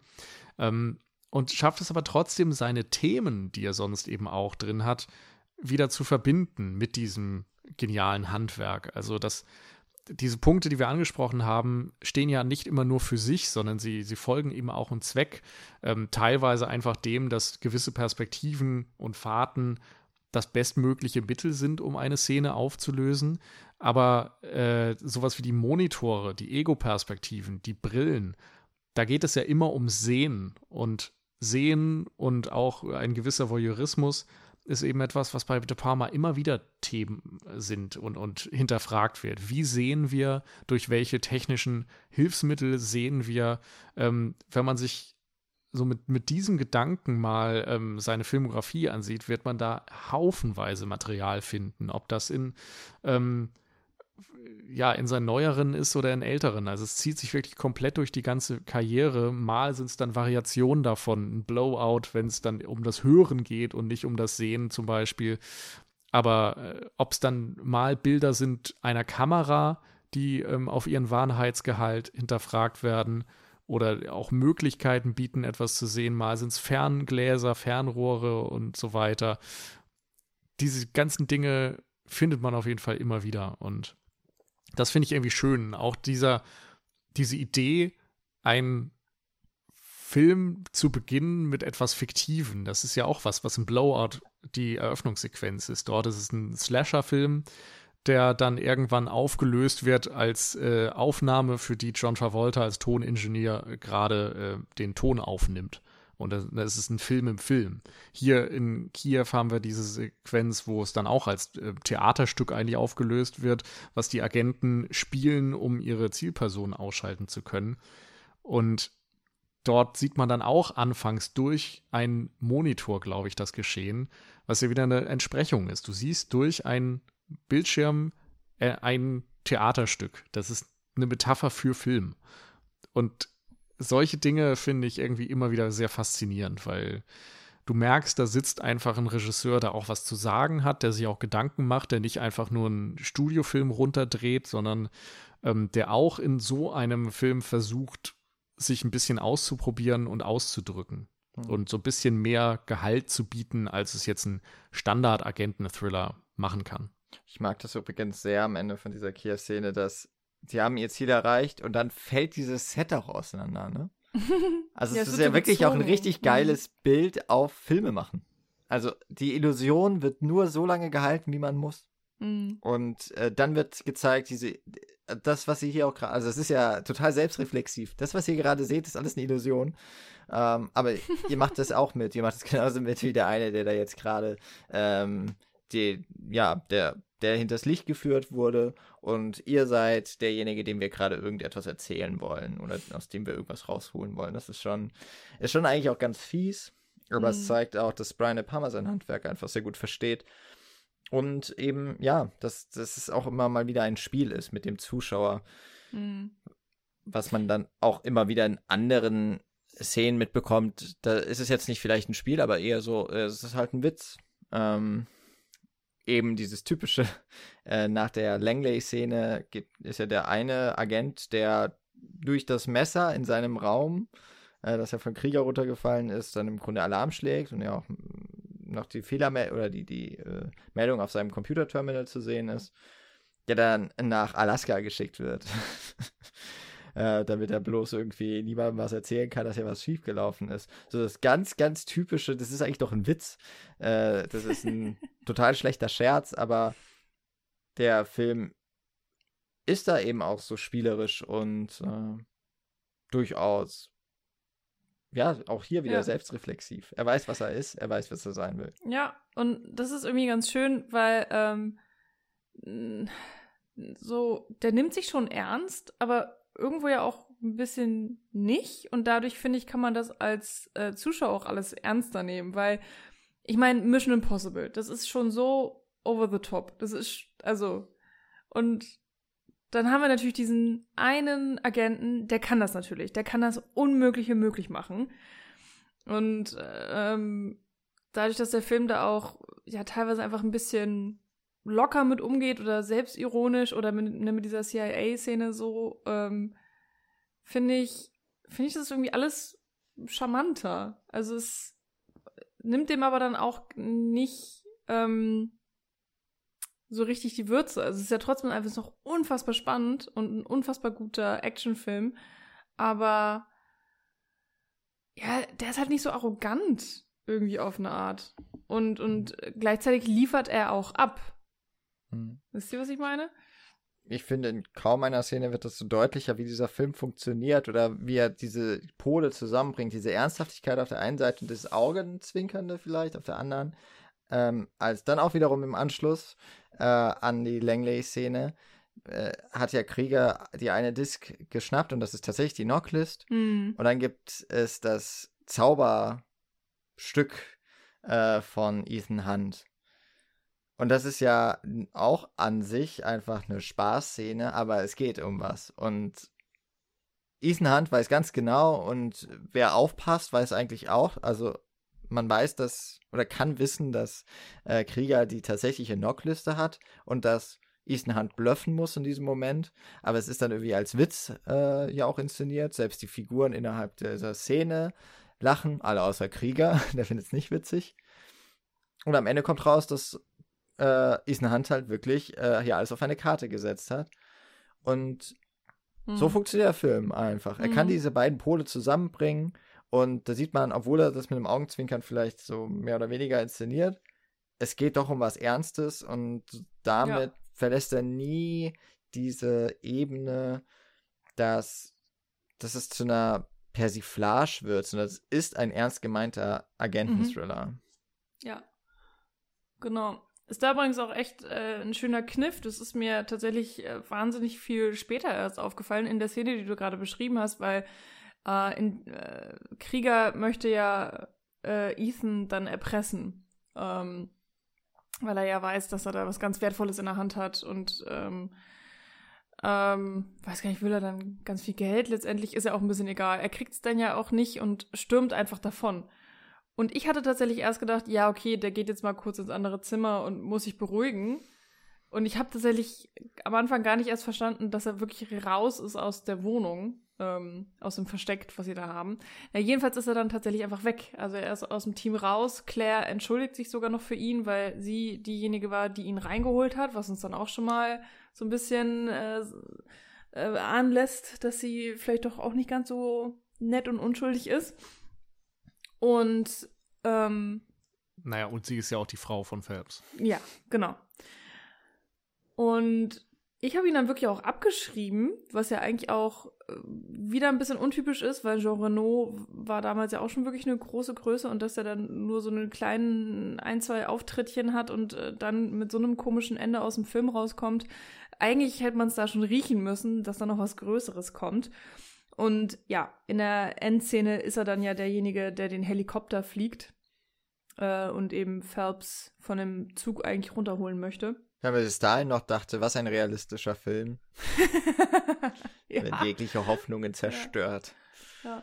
Aber der Film hat das echt ganz gut gemacht, weil ich habe ihn, ich habe ihn einfach wirklich vergessen. Also das geht ja dann auch äh, um viele andere Sachen, die dann passieren. Ähm, ich weiß gar nicht mehr, wie es genau weitergeht in dem Moment, wo er eben dann die Liste hat. Ähm, ich glaube, Phelps kommt dann ja auch relativ schnell wieder zurück und dann gibt es die Konfrontation und dann vergisst man einfach, dass Jean Renault überhaupt da war und ist einfach dann abgeschrieben.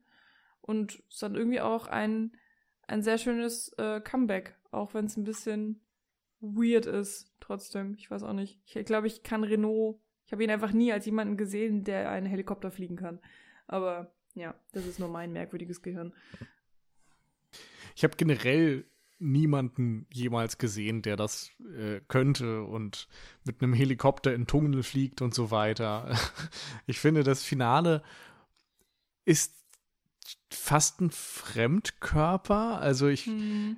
irgendwie mag ich's. Es ist, aber es ist schon nochmal sehr drüber. Also auch da finde ich sind diese ernsthaften und humorvollen Sachen dicht beieinander, weil Hm. ich dann auf einmal das Gefühl habe, dieser Film, der echt als düstere Noir beginnt, in dem irgendwie ein komplettes Team erstmal stirbt und so weiter, der endet als dieser völlig überbordende Popcorn-Blockbuster mit einem Helikopter explodierend in einem Tunnel und das äh, Rotorblatt geht noch irgendwie in den Hals von Tom Cruise rein fast, während der auf einem fahrenden TGW liegt. Also da sind so viele Dinge, die immer noch mal ein draufsetzen, ein draufsetzen, ein draufsetzen.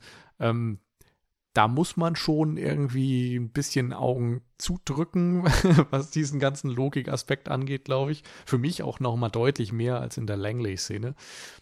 Aber es macht halt Spaß. Mhm. Es ist auch irgendwie gerade für diesen Film, der jetzt als Action-Thriller vielleicht noch gar nicht so viel geboten hat. Als Thriller, als Agenten-Thriller schon, aber der hatte noch nicht dieses riesen Action-Set-Piece, abgesehen von kleineren Momenten oder dem explodierenden Quad Aquarium in Prag, war da jetzt noch nicht so viel drin. Und das ist jetzt irgendwie in Sachen Action der Höhepunkt. Das ist Hm. total witzig, dass du das jetzt gerade so gesagt hast, wo, von wo der Film beginnt und wo er endet. Und das ist mir noch nie so aufgefallen. Aber wenn man es jetzt so nebeneinander stellt, denkt man schon so ein bisschen, was ist denn da jetzt passiert? Äh, wie viele Regisseure waren nochmal an dem Film beteiligt? Aber ich finde, dass es äh, durch diesen Flow, also äh, auch durch die ganz anderen Stimmungen, die der Film dann einsetzt. Also es geht ja wirklich vom super düsteren ähm, in diese Paranoia-Szene. Ähm, wir haben ja auch noch Mhm. das, wo Tom Cruise, also Ethan Hunt, äh, in, das, in das Versteck zurückgeht, äh, diese Glühbirne äh, rausdreht und zerbricht, um diese, um sich quasi einen Alarm im Flur zu legen, die andere überall dunkel macht und tatsächlich bis zum bis zum bis ja bis zur Müdigkeit bis zum Einschlafen noch äh, weitermacht und eigentlich auch gar nicht einschlafen will, weil er sich nicht sicher fühlt. Das geht dann zu diesem superhellen in Langley, dann wieder zu einem etwas düsteren und dann zu so einem aus relativ Farben, also ich weiß nicht, es, es ist jetzt gar nicht so farbenfroh, aber alleine glaube ich, weil dieser Helikopter blau ist oder so.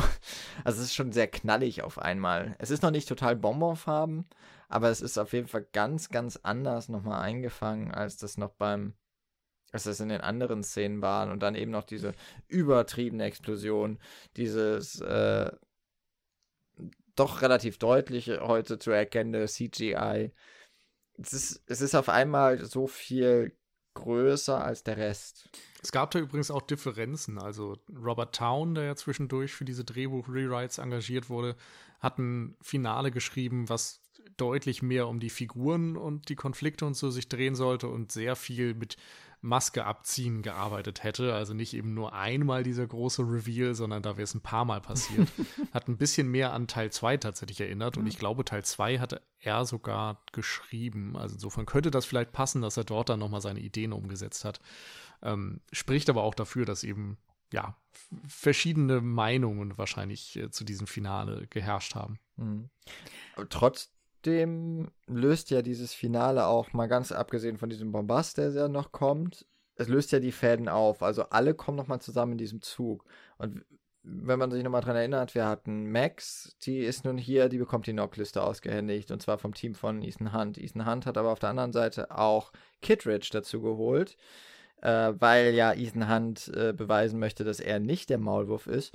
Äh, Phelps ist in der Szene davor wieder aufgetreten, auch der ist im Zug, äh, wie dann Ethan Hunt schon äh, weiß und durch Ethan Hunts Mindset weiß es dann spätestens der Zuschauer auch, äh, haben wir da also Job, den äh, eigentlichen Maulwurf und so ein bisschen eben diese Wildcard ist dann noch Claire. Da weiß man noch nicht so ganz genau und man hat vielleicht eben tatsächlich so ein bisschen vergessen, wo ist eigentlich Jean Reno hin, wo ist Krieger äh, und auch der kommt dann ja wieder dazu. Und äh, so werden alle Fäden zusammengeführt. Und eigentlich muss man eher sagen, sie werden nicht zusammengeführt, sondern sie werden entworren. Ja, die ganzen Knoten, die da drin waren, werden gelöst. Und ähm, das wird dann aber nochmal mit einem großen Knall beendet, dann letztlich. Ob das das notwendige Payoff letztlich war, da fehlt dann vielleicht so ein bisschen tatsächlich eine Gravitas, die man durch die durch so eine wirklich stärkere Verbindung von Ethan Hunt zu Jim Phelps hätte vielleicht schreiben können, aber darum ging es dem Film ja nicht. In erster Hm, Linie. Auch zumindest. zu Claire. Ne? Also das Auch ganze. Triangle, was da äh, am Ende ist, ist zwar irgendwie etabliert worden, aber nicht unbedingt fortgeführt worden von dieser Etablierung her, sodass man da wirklich an, äh, am Ende, naja, sich um die Figuren schert. Mhm. Also klar, du bist eben auf Seiten von Ethan Hunt, weil er ist der Held und das funktioniert, aber irgendwie weiß man auch, weil er eben der einzige Held ist und so weiter und der einzige, der wirklich ein bisschen hier Zeit im Film hatte und so weiter, dass er im Grunde dann am Ende auch siegreich da aus dieser ganzen Konfrontation hervorgehen muss. Es ist funktional, es funktioniert, es ist, glaube ich, auch in den 90ern so ein, so ein großer Popcorn-Action-Moment, den man am Ende vielleicht dann haben muss und äh, dann auch ein paar Bilder für einen Trailer hat und so weiter. Aber ja, es ist, auch, glaube ich, im Kontext dieser gesamten Reihe am Ende nicht das größte Finale, was wir hier noch zu, am Ende zu sehen bekommen. Aber wie gesagt, ich bin schon zufrieden damit. Es, es ist Hm. okay. Es ist auf jeden Fall ja erinnerungswürdig, weil äh, also auf eine Art ist es ja schon unfassbar einzigartig. Also vielleicht auch ein bisschen bescheuert in seiner Einzigartigkeit. So, okay, warum genau muss man jetzt einen Helikopter in den, wie heißt der Tunnel da? Ich habe Channel irgendwo gelesen, was ich sehr witzig fand. Also der Tunnel unterm Kanal. Ah, ja, okay. Genau. Ne, warum jagt man das da rein und warum unbedingt ein Zug? Also eigentlich sollte man ja auch denken, dass Züge jetzt nicht so spannend sind. Also auch in einem Agentenfilm. Ja, doch. Und, Äh, der, der Hitchcock. TGW damals. ja, das- Und äh, ne, die, alleine die, die, das ist, glaube ich, wirklich ein Hitchcock-Zitat, eins zu eins, zu Lady in the Train, diese Fahrt, die Kamerafahrt auf den Zug hin. So von der Seite in das Mhm. Fenster rein. Und ich glaube, der TGW war damals auch so aus technischer Hinsicht was Besonderes. Das war ein wahnsinnig schneller Langstreckenzug Hm. und schon so eine technische Errungenschaft, die da ein paar Schlagzeilen gemacht hat. Das Witzigste, Ja. was ich im Französischunterricht gelernt habe, übrigens, dass TGV einfach nur heißt Le Train de Grande Vitesse. Also ein wahnsinnig schneller Zug. Das ist die Übersetzung einfach davon. Das finde ich schon Ein sehr Zug witzig. der großen Schnelligkeit. ein, So. Genau, ein Zug der großen Geschwindigkeit. Sehr schön. Nee, aber ich meine, also Züge sind, die limitieren dich ja auch krass. Also die limitieren dich in deinem Storytelling, die limitieren dich in der Art ähm, des Films und so. Ähm, also es ist ja schon eine sehr, sehr spezielle Entscheidung, auf jeden Fall. Und äh, eben auch mit diesem ähm, Finale, was da stattfindet und auch mit den Stunts, die stattfinden, ähm, also, dass wir ja auch eben zwei Schauspieler auf dem, auf dem Dach des Zuges haben und das haben die ja tatsächlich da auch gedreht. Also nicht mit 200 km/h. Werden das irgendwie ein bisschen moderater gefilmt haben, aber ähm, da wurde sich schon echt ordentlich Mühe gegeben und das lohnt sich ja auch. Also in dem Sinne, dass ich auch bis heute sagen würde, wenn mich irgendwer fragen würde, was für eine krasse Zugszene kennst du, würde ich wahrscheinlich auch sagen, ja, die aus Mission Impossible. Und viele andere krasse Zugszenen fallen mir dann vielleicht nicht unbedingt ein. Also ich gl- glaube, The Rock ballert nochmal irgendwann einen Zug in ein Schwergefängnis um. Das war irgend so eine Expendable-Szene. Nee, da war der Rock gar nicht dabei. Ich hätte jetzt Aber, gedacht, ja. Snowpiercer oder so. Ja, okay, Snowpiercer ist natürlich auch nochmal. Äh, so Ich wäre jetzt bei The General, Oh ja. Weil ich bin ja ja. Filmwissenschaftler. Aber wenn ich, wenn ich das, das Wort Nein, krass benutze, erwarte ich was anderes. Hallo, das ist schon richtig krass. Für die. Zeit. Für die Zeit, ja. Ist, Ja. Also ich glaube, sonst hat nie jemand so einen Zug einfach mal für einen Film, also einen echten Zug für einen Film zerstört. Ich glaube, das haben nicht viele gemacht. Bei Butch Cassidy and the Sundance Kid, da lassen sie einen entgleisen und überfallen den. Und äh, ansonsten fiel mir noch ein, wie sie die Brücke gesprengt haben in Ja, äh, The Good, The. Bad and the Ugly. Genau, Ja. stimmt. Ja, gut, vielleicht müssen wir einfach auch nochmal eine neue Reihe aufmachen. Wir machen die Reihe mit den Filmen mit sehr krassen Zugszenen. Ja, wir sind ein bisschen abgekommen vom Thema, aber das kann man ja auch mal. Kleiner Exkurs.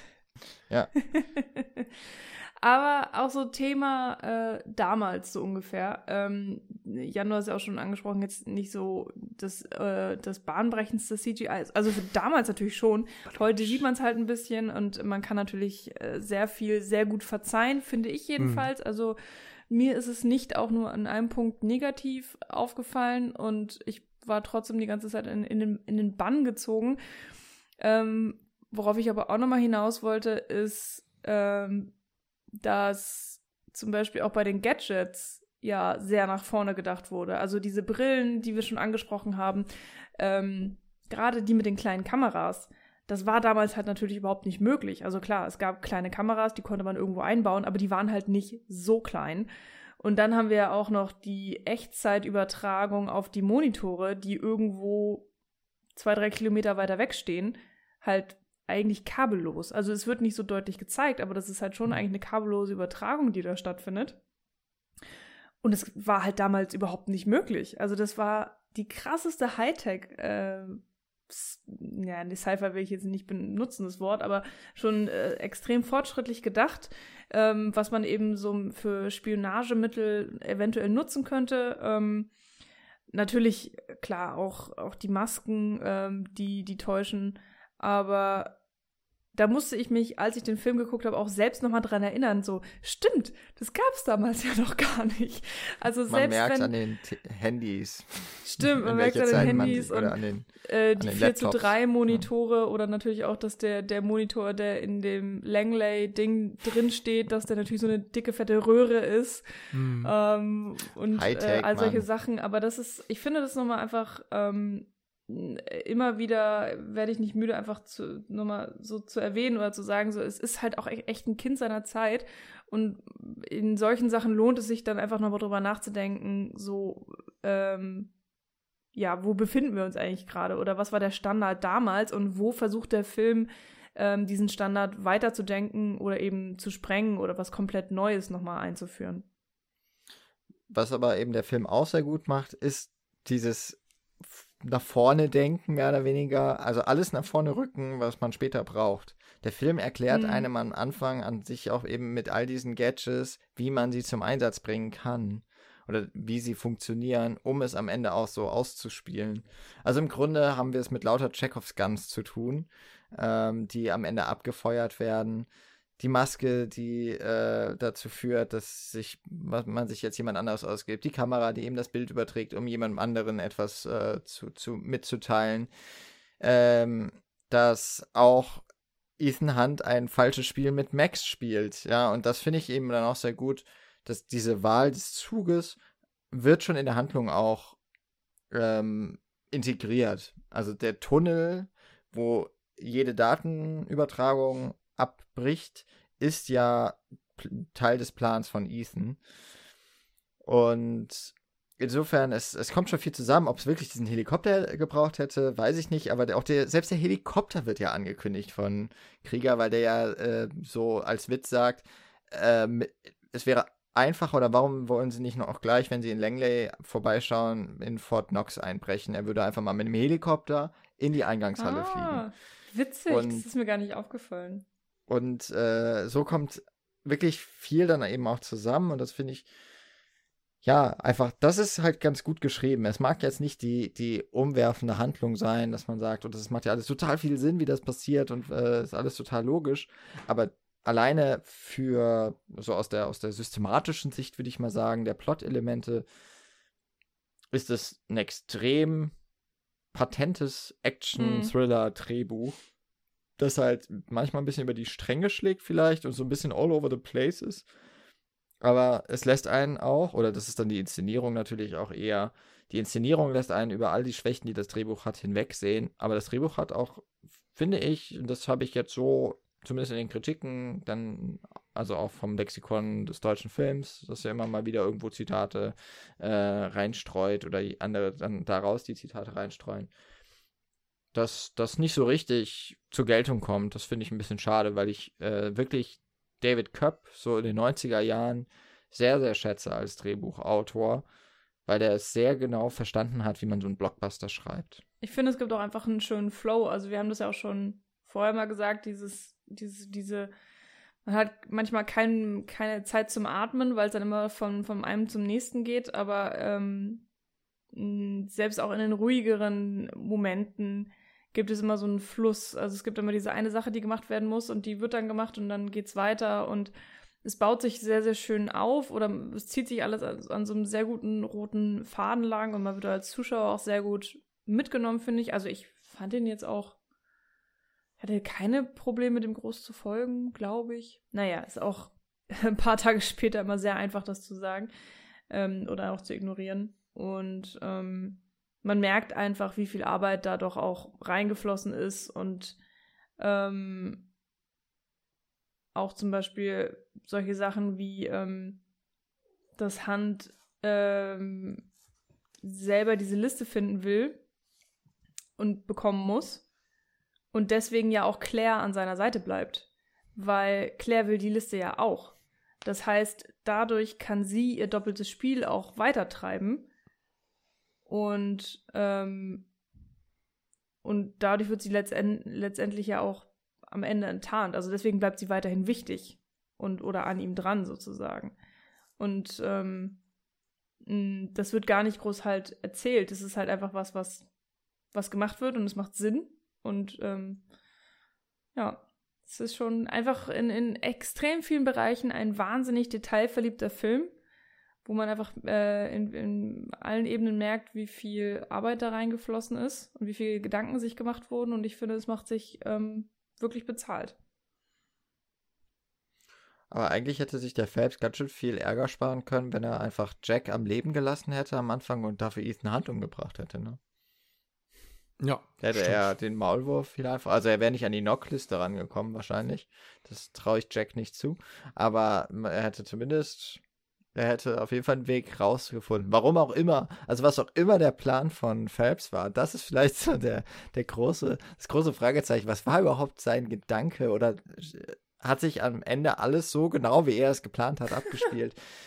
naja, das ist etwas, was man wahrscheinlich äh, nie so ganz doll sich drüber die, den Kopf äh, zermürben sollte. Ich finde auf jeden Fall auch so im Hinblick dann auf die nächsten Filme, so wie ich sie noch in Erinnerung habe, dass sie wirklich komplett anders dann sind als dieser erste Teil. Also, dass diese Noir-Elemente, die ich sehr schätze, dann komplett weg sind und auch so größtenteils dann doch dieses sehr erdige, also noch nicht ganz so abgehobene, ähm, was sich, glaube ich, schon ab dem zweiten Teil ziemlich ändert, durch eine ganz andere Art und Weise virtuos zu inszenieren, dann durch John Woo.